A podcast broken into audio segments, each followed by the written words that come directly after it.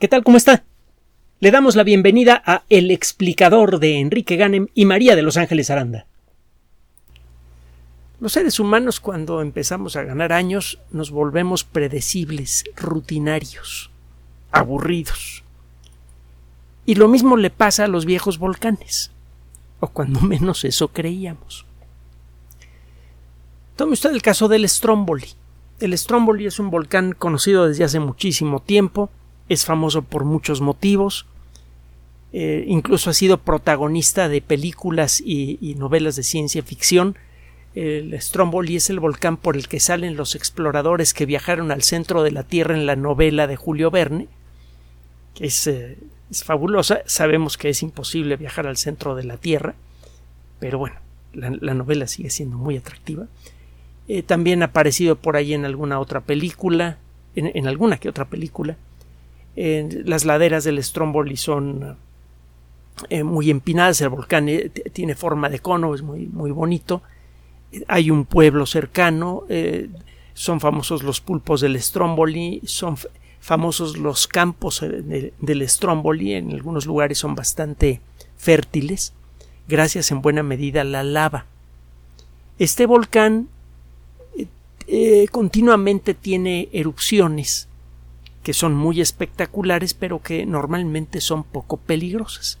Ocurren pequeñas explosiones en el interior de su cono, salen volando algunas eh, eh, piedritas calientes, algunas bolitas de lava, y ya. A esto se le conoce como erupción estromboliana precisamente. Normalmente el eh, Stromboli tiene este tipo de erupciones con alguna frecuencia a lo largo del año, y eh, a pesar de que son muy espectaculares, realmente no amenazan seriamente la tranquilidad del pueblo que se encuentra en una de sus laderas. Si usted ve una fotografía o un mapa del Stromboli, eh, verá eh, lo impresionante que se ve la, presencia de esta pequeña, de este pequeño pueblo en las laderas del volcán. Normalmente las explosiones producen algunas avalanchas de roca caliente que eh, descargan por una de las caras del Stromboli que, eh, que se encuentran lejos del pueblo. Así que a pesar de vivir literalmente en las laderas de un volcán activo, la gente que vive allí vive razonablemente segura. Se eh, sabe que el volcán lleva portándose así cuando menos desde la época en la que comenzaba el Imperio Romano, en el origen del Imperio Romano, estamos hablando de hace dos mil años, más o menos. Aunque hay motivos para creer que estas erupciones ya eh, estaban ocurriendo con regularidad incluso antes, quizás hace tres, cuatro, cinco mil años.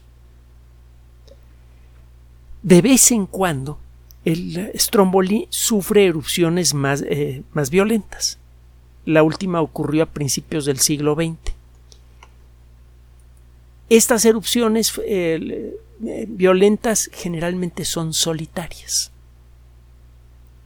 El Stromboli es como, como un, eh, viejo gruñón que de vez en cuando tiene un exabrupto, pero nada más. No son explosiones realmente. Eh, no son especialmente peligrosas, pues no es algo parecido a lo que sucedió con con eh, el, Krakatoa o alguna otra, otra montaña así. El patrón de erupciones del Stromboli tiene que ver con el tipo de lava que sale de su boca. Algunas aclaraciones. El término lava se refiere a un tipo de roca. En la mente de mucha gente lava significa roca fundida. Pero eh, la realidad es que eh, el, término lava se refiere a un tipo particular de roca, esté fundida o no. Usted puede tener en la mano un trozo de lava sin problemas. A la roca fundida se le llama magma. Existen varios tipos de rocas fundidas que, que cuando se endurecen adquieren colores, aspectos diferentes. Algunas lavas son oscuras, otras lavas son claras. Las lavas la lava oscura, la más oscura de todas, la que se ve negra, es el famoso basalto. Hay algunas formas de, de, de, basalto que son más oscuras que otras. Otro día platicamos del asunto. Esto es interesante porque nos dice de dónde viene la lava. El basalto, le decía, es una roca oscura, rica en hierro, en magnesio. Los minerales que se forman a partir del hierro y el magnesio son de color oscuro, por eso el color de la roca. Hay otras uh, lavas, por ejemplo, la andesita o la riolita, que son de colores más claros. La andesita es de un color eh, gris o rosado y la riolita es de un color casi blanco. Las lavas más claras se producen como consecuencia del, derretimiento nuevo de roca continental. La roca que forma la estructura de los continentes comenzó a integrarse hace muchísimo tiempo, en algunos casos hace varios miles de millones de años, y ha permanecido sólida desde entonces. Ahora, cuando dos planchas continentales chocan y se rozan una contra la otra, en el punto en donde ocurre este rozamiento hay fricción, hay calentamiento y la roca allí se puede derretir. Esta roca, que estuvo derretida hace mucho tiempo, se endureció para formar parte de la estructura de los continentes y se volvió a derretir como consecuencia de este frotamiento, tiene muy poco magnesio y muy poco hierro. Las lavas que se forman en estas circunstancias son de color claro.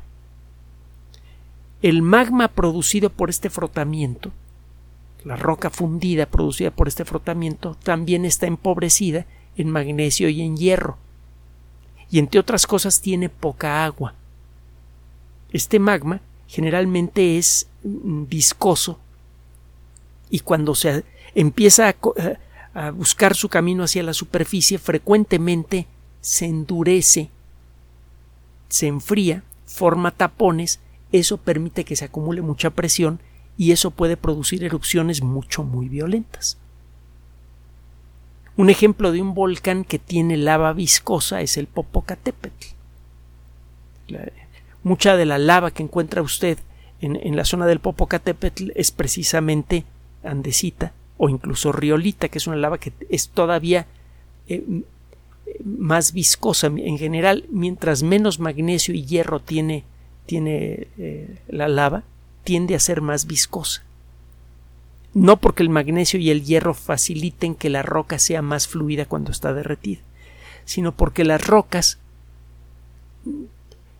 la riolita por ejemplo se forma en zonas de la corteza terrestre en donde la roca tiene por sí misma poca agua y el agua es lo que le da fluidez a la lava.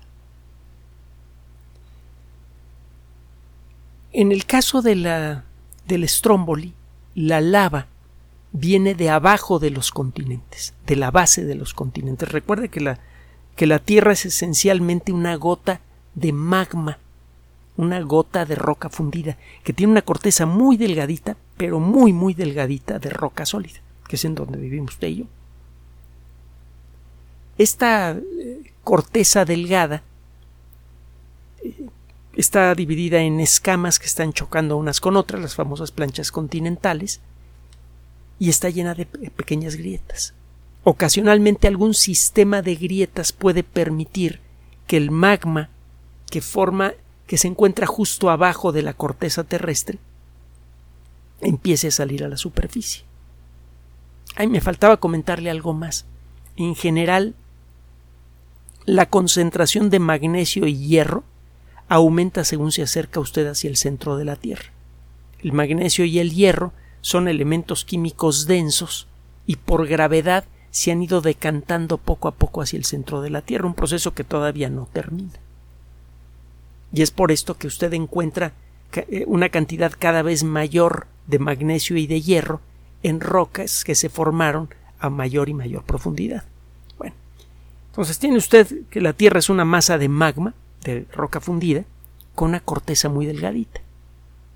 Cuando el magma que forma parte del cuerpo mismo de la Tierra, de, la región de la Tierra que se llama el manto, que es la que se encuentra justo abajo de la corteza, es una zona gorda de la Tierra que tiene, eh, que está hecha de roca fundida, cuando se abre una grietita que permite la salida, un sistema de grietas que permiten la salida de lava del manto, vienen los volcanes que eh, arrojan eh, lava basáltica.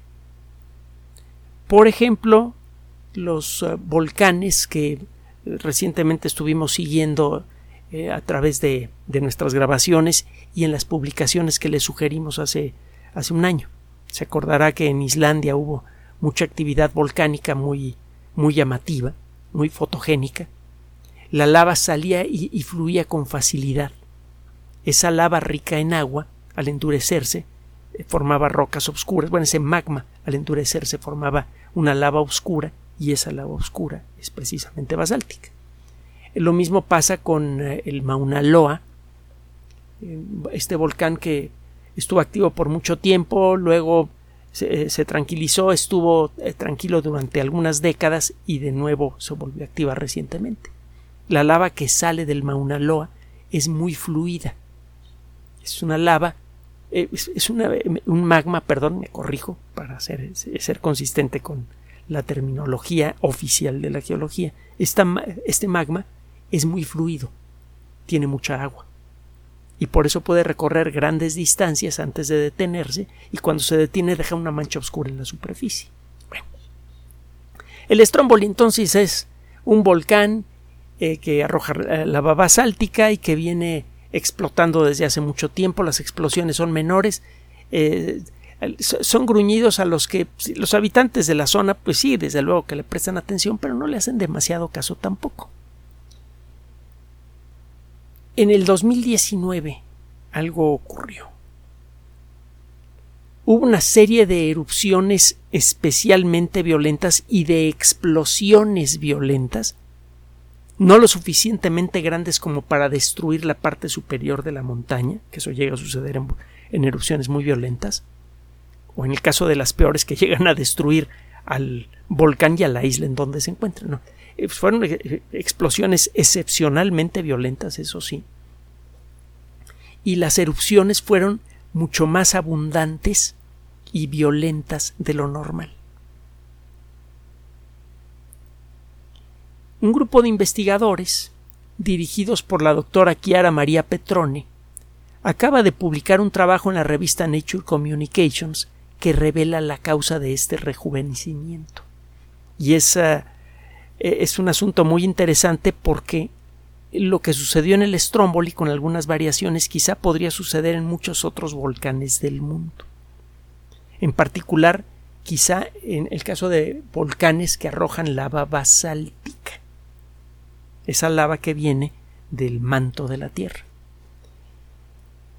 En, normalmente, el, e, el Stromboli se alimenta de una fuente más o menos continua de magma que viene del manto de la Tierra. Está saliendo continuamente este magma. Debajo de todos los volcanes hay una, un reservorio grande, un, lago eh, natural de lava fundida.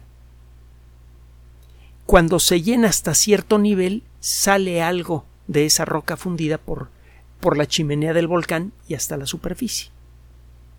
Si este lago de magma no, se, no está lleno, no hay presión suficiente para que el magma pueda salir por las grietas que están en la parte superior de este, de, este lago de, de roca fundida y llegar a la superficie.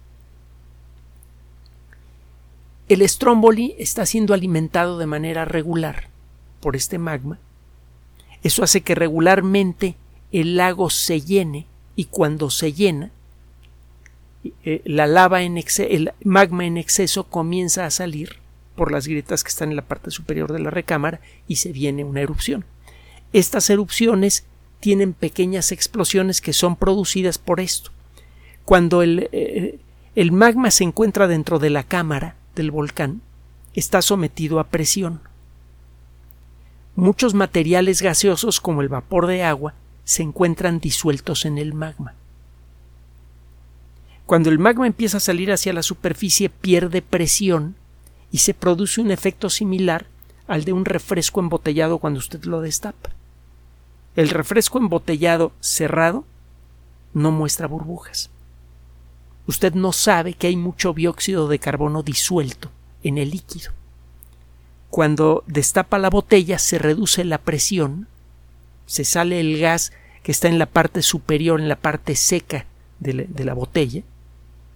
Esto reduce la presión sobre el líquido y eso hace que los gases que están disueltos en el líquido se salgan de solución. Ya no, el, líquido, cuando pierde presión, ya no puede disolver gases con tanta facilidad. La solubilidad de un gas depende de la presión. Si usted aumenta la presión sobre un líquido, el líquido puede disolver más gas. Si la reduce, el líquido libera ese gas en forma de burbujas que cuando llegan a la superficie revientan y si se trata de refresco, pues le manchan usted la mano porque el refresco sale volando. Si se trata de magma, pues sale volando roca fundida. Por el ritmo por el que normalmente sale el magma en el Stromboli, nunca se llega a acumular suficiente gas como para que ocurra una erupción muy violenta, como ha sucedido en otros volcanes. Y es por esto que las erupciones normalmente son tranquilas. Se, se producen explosiones, sería muy peligroso estar muy cerca de la boca del Stromboli en estas circunstancias, y también sería muy peligroso estar en la ladera por donde normalmente bajan las rocas que son producidas por estas explosiones pero por lo demás pues, se trata de un volcán eh, tranquilo, incluso turístico. Ahora, cuatro o cinco veces por año, el Stromboli experimenta erupciones del mismo tipo pero sustancialmente más fuertes. Son versiones más grandes de las erupciones que normalmente tiene a lo largo del año. El tipo de erupciones que se llaman erupciones estrombolianas.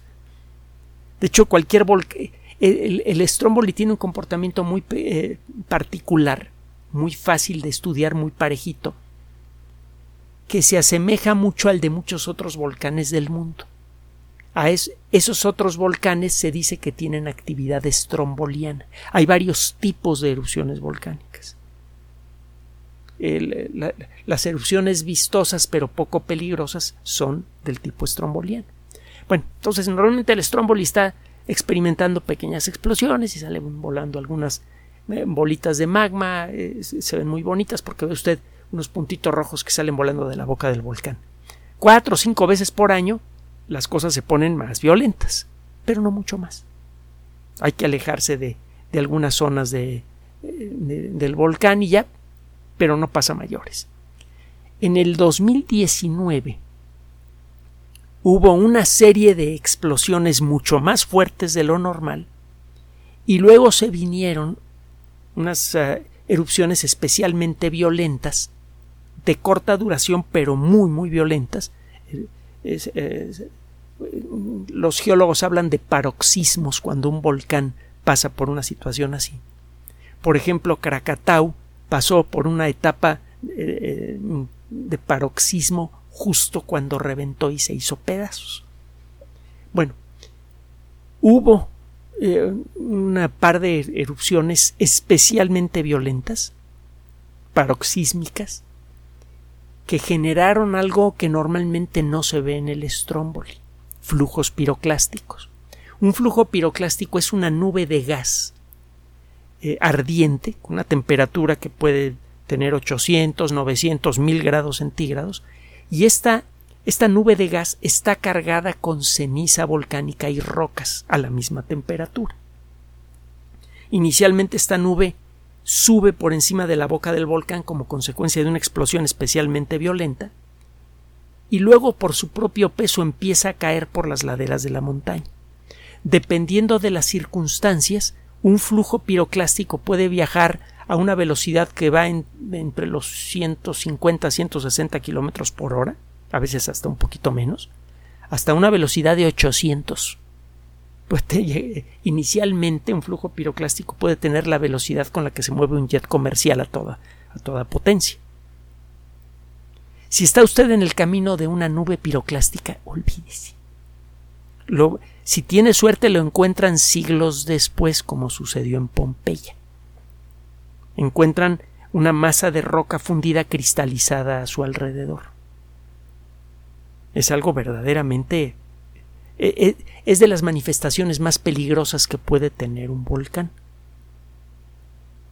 En el 2019 hubo varias erupciones mucho más fuertes de lo normal, pero mucho más fuertes, y en un par de casos incluso se formaron flujos piroclásticos. ¿Qué demonios pasó? Este es un comportamiento normal para un volcán relativamente joven que se está formando. Déjeme decirle que un volcán puede tardar miles de años en formarse. Así que el- eh, cuando hablamos de un volcán joven, pues es un volcán que a lo mejor tiene mil o dos mil años de existir o cinco mil años de existir.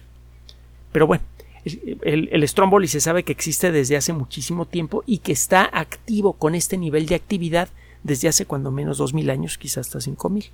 Es probable que haya tenido este- este nivel de actividad desde antes. ¿Qué pasó?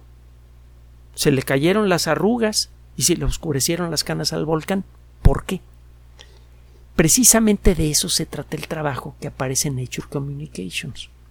Resulta que usted puede decir muchas cosas sobre los volcanes estudiando la lava. O sea, habrá visto usted que con frecuencia los geólogos se aproximan, a veces con trajes de asbestos o algún otro material similar, a, a los flujos de lava y con un martillo o alguna otra pieza metálica toman un poco de la roca fundida, la ponen en una, en una cubeta con agua y se la llevan. A veces se llevan la roca fundida en la punta de una pieza de metal y dejan que se enfríe sola. O a veces toman roca ya endurecida que acaba de ser arrojada por el, el volcán poco tiempo antes. El análisis de estas muestras nos da una idea de muchas cosas que pasan en el interior del volcán, por ejemplo, la proporción de ciertos elementos químicos. Un cambio en la proporción de hierro, magnesio, azufre y otros elementos en, la composición de una roca puede decirnos mucho de lo que estaba pasando en el interior del volcán. Si empieza a cambiar, por ejemplo, la proporción de azufre empieza a subir, eso significa que la cámara, el, el lago de, de, roca fundida que hay debajo del volcán, la cámara del volcán, se está llenando con lava fresca, con roca fundida fresca. Esta roca fundida normalmente tiene una gran cantidad de azufre y este azufre tiende a, salirse poco a poco de la roca fundida en forma de dióxido de azufre. Si usted vuela por encima de un volcán que está medio activo y empieza a detectar un aumento en el dióxido de azufre, generalmente es una mala señal.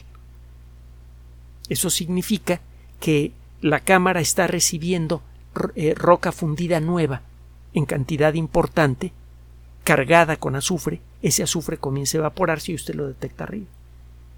Si se está cargando la cámara del volcán con eh, roca fundida con mucha rapidez, eso puede producir una erupción violenta. Es una de las muchas cosas que se miden en volcanes que se sospecha que podrían volverse violentos. Si usted ha visto la película El pico de Dante, se acordará que poco antes de la erupción paroxísmica, eh, un grupo de geólogos vuela por encima del cráter del volcán en un helicóptero con un detector de dióxido de azufre.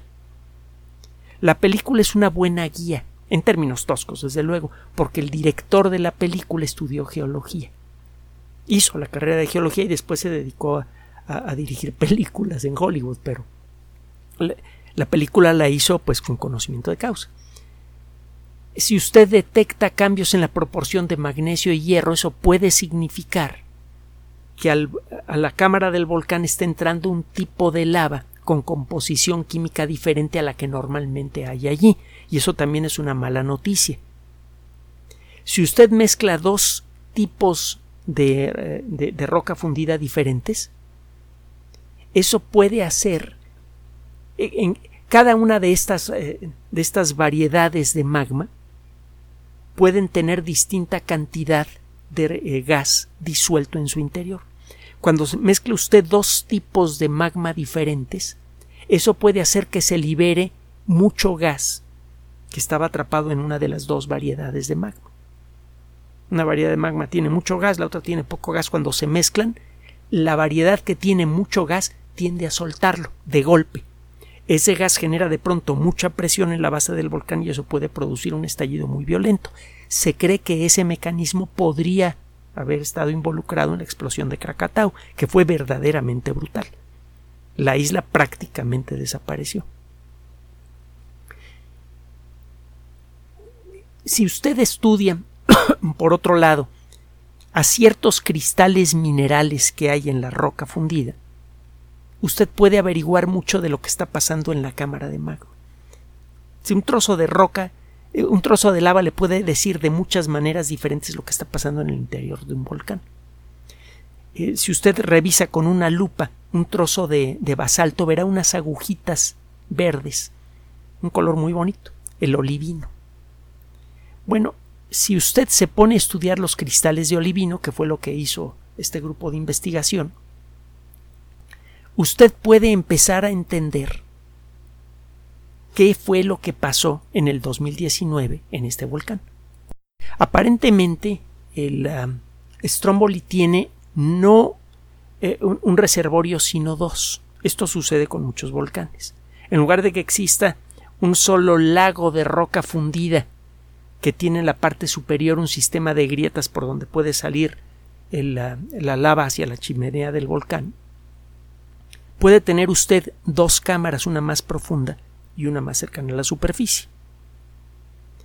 La cámara que está más cercana a la superficie está perdiendo continuamente gas que sale por la chimenea del volcán y eso va cambiando un poco su composición química con respecto al magma que se encuentra en la cámara más profunda.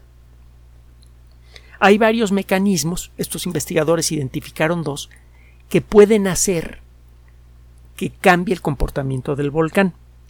Normalmente el ritmo con el que llega magma a la cámara profunda es constante.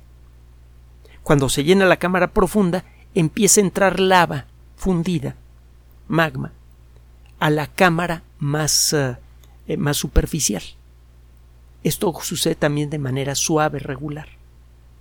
De manera regular, la cámara superior cuenta con algo de roca fundida que puede salir por la superficie del volcán se va llenando la cámara superior, sale un poco de magma, ocurre una pequeña erupción tipo estromboliana, se reduce la cantidad de hasta que se reduce la cantidad de magma en la cámara superior, se calma la actividad en la superficie y se reactiva cuando de manera lenta y regular la cámara superior se vuelve a llenar con magma que viene de la cámara inferior. Ahora, al magma que se encuentra en la cámara superior le pasan dos cosas. Por un lado, pierde gases y eso hace que cambie su composición, lo dijimos hace un momento. También pasa que algunos materiales que están fundidos a gran temperatura comienzan a cristalizarse. Este magma que se encuentra más cerca de la superficie empieza a enfriarse. Y eso hace que se empiecen a formar algunos cristales minerales. Se forma en la superficie de la cámara de magma una nata hecha de minerales que de, material que comienza a endurecerse. Esta nata puede en un momento dado eh, estorbar un poco el movimiento del magma hacia la superficie. La lava se hace un poco más viscosa porque tiene esta nata hecha de minerales que están comenzando a condensarse porque el magma está perdiendo temperatura. Si eh, de pronto llega mucho magma a la cámara inferior. Como la cámara inferior se va a llenar rápidamente, va a, transmitir mucho magma, va a inyectar de golpe mucho magma a la cámara superior.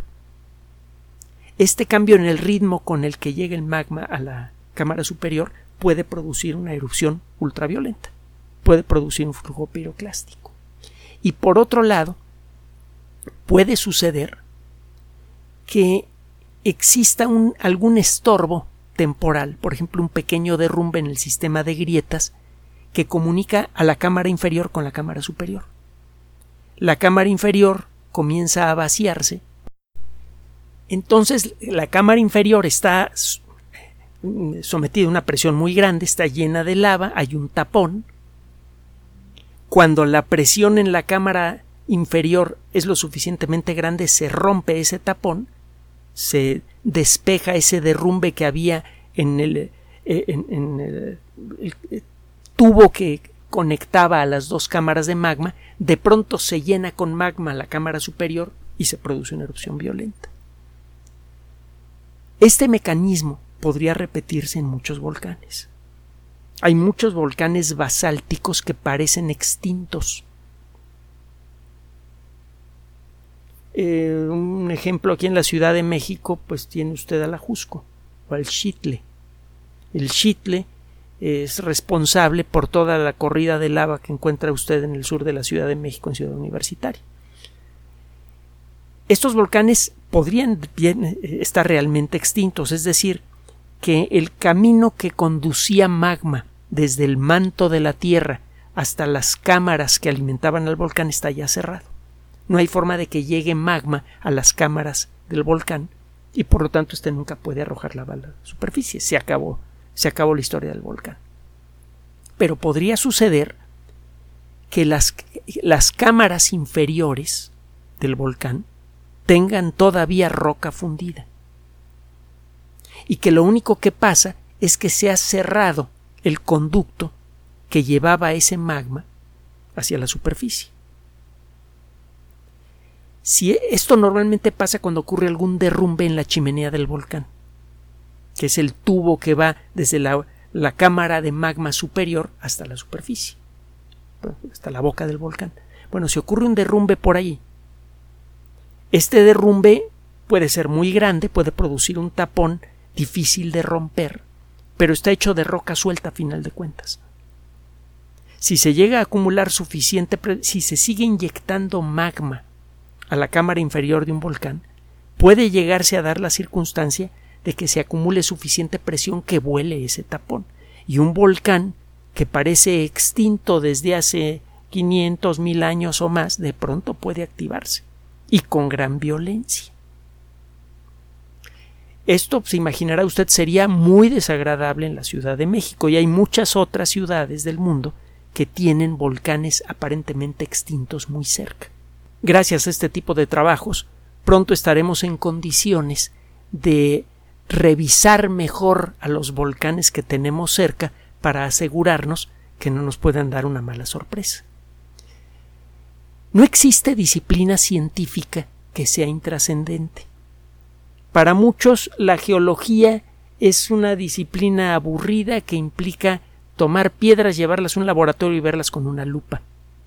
La realidad es que la geología es una de las disciplinas más bonitas que hay. Lo ponen a usted en contacto frecuente con entornos naturales maravillosos. Y de su estudio salen muchos elementos fundamentales para el bienestar de la sociedad humana. Es gracias a la geología que tenemos toda la minería, es gracias a la geología que entendemos cada vez mejor a los terremotos y es gracias a la geología que podemos anticipar el rejuvenecimiento de los viejos volcanes. Gracias por su atención. Además de nuestro sitio electrónico www.alexplicador.net, por sugerencia suya tenemos abierto un espacio en Patreon, el explicador Enrique Ganem, y en PayPal, el explicador patrocinio por los que gracias a su apoyo sostenemos este espacio. Puede usted descargar gratuitamente estos audios en formato MP3 en Spotify y en iTunes como El Explicador sitio oficial y en SoundCloud como El Explicador y con formato de video en YouTube en El Explicador sitio oficial. Recuerde nuestras redes sociales de siempre, Twitter Enrique-Ganem y en Facebook Enrique Ganem sitio oficial el explicador y los grupos que usted ya conoce. Finalmente, el explicador siempre somos María de Los Ángeles Aranda y Enrique Ganem. Gracias.